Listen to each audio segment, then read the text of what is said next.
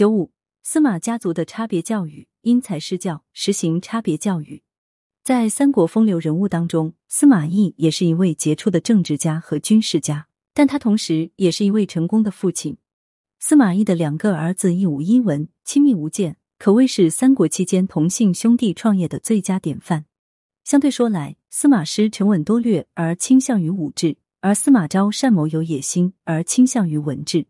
难能可贵的是，司马懿从孩子的实际情况出发，对他们因材施教。采取有针对性的差别教育和训练，令两个孩子都能扬长避短，各显神通。司马父子三人日常生活、行军打仗几乎是形影不离的。司马懿经常和两个儿子商量国家大事，注意多沟通、多聆听他们的意见，并随时把自己的宝贵经验传授给他的儿子们。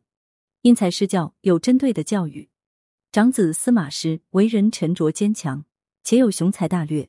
与其父司马懿谋划诛杀曹爽一干人，司马懿死后，更是以辅军大将军辅政，手握兵权，对内平定了母丘俭的叛乱，对外则打败了诸葛恪的入侵。司马氏为人宽和大度，比如后来加害他的张吉和李丰，都是他提拔上来并且重用的。而且司马氏聪明机变，不让司马懿。当初司马懿发动兵变讨伐曹爽的时候，已经被削掉了兵权，怎么会那么快就成功了呢？原因就是在闷不着声的司马师身上，他在老早以前就暗地里收买了不少死士，并且为了遮掩外人的耳目，把他们都散落在洛阳城里的民间，以备不时之需。果然，当机会来临的时候，司马师振臂一呼，立刻纠集了一支队伍，顷刻间夺得了京畿的防务。这一点让司马懿也刮目相看，于是放心的把大事交给了他。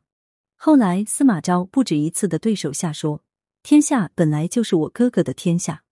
二子司马昭则多次随父司马懿抵御诸葛亮伐魏，多有军实。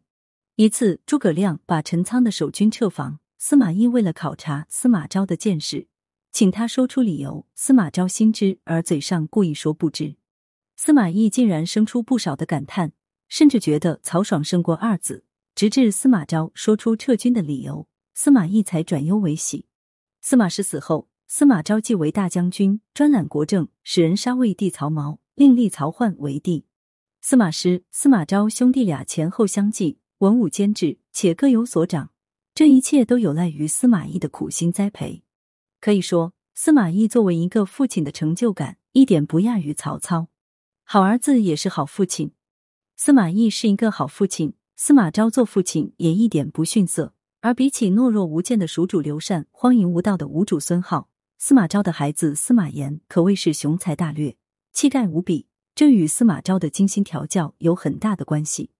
司马昭照搬了父亲司马懿的教子心得，他从小培养孩子领兵打仗、治理天下的功夫。司马炎早年曾出任中府军，随同父亲南征北战，经历了各种政治与军事的风浪。久而久之，他在气质上完全秉承了父亲的天性，深谋远虑，果断干练。